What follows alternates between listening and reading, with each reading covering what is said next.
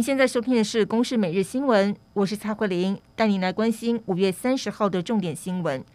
国内新冠病毒疫情今天新增六万零四十二例的本土确诊，并且增加一百零九例的死亡。而针对边境是否解封的议题，行政院长苏贞昌今天在扩大防疫会议中，已经同意指挥中心视医疗量能，适度放宽入境总量的管制上限，并且调整入境后检疫的天数。指挥官陈时中则是透露，未来会先朝向缩短入境检疫天数来调整，而落地采检措施也将全面改为唾液 PCR。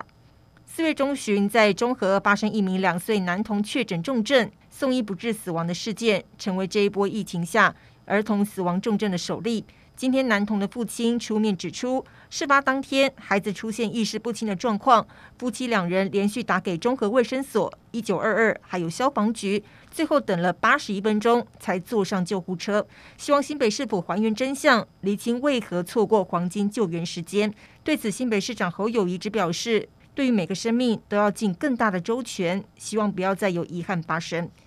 天气越来越热，而下月电价将于六月一号启动，实施到九月底。除了每月用电度数基本一百二十度以下不调整，整体涨幅是落在百分之十三到百分之二十七之间。台电表示，民众用电只要平均每月在一百二十度以下，就不会受到影响。主要影响的是每个月用电超过一千度的用户，大约是占整体比例的百分之二点八。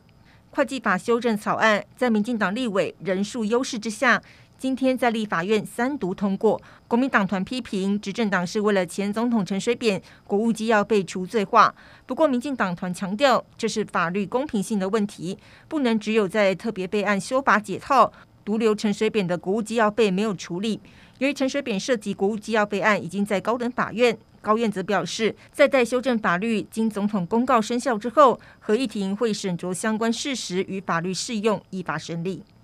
乌克兰总统泽伦斯基二十七号前往哈尔科夫慰劳前线官兵，这是俄乌开战之后他首度在基辅以外的地方露面。泽伦斯基除了勉励前线的官兵，也罕见的公开谴责哈尔科夫地区的安全局长没有努力保卫城市，因此宣布将他开除。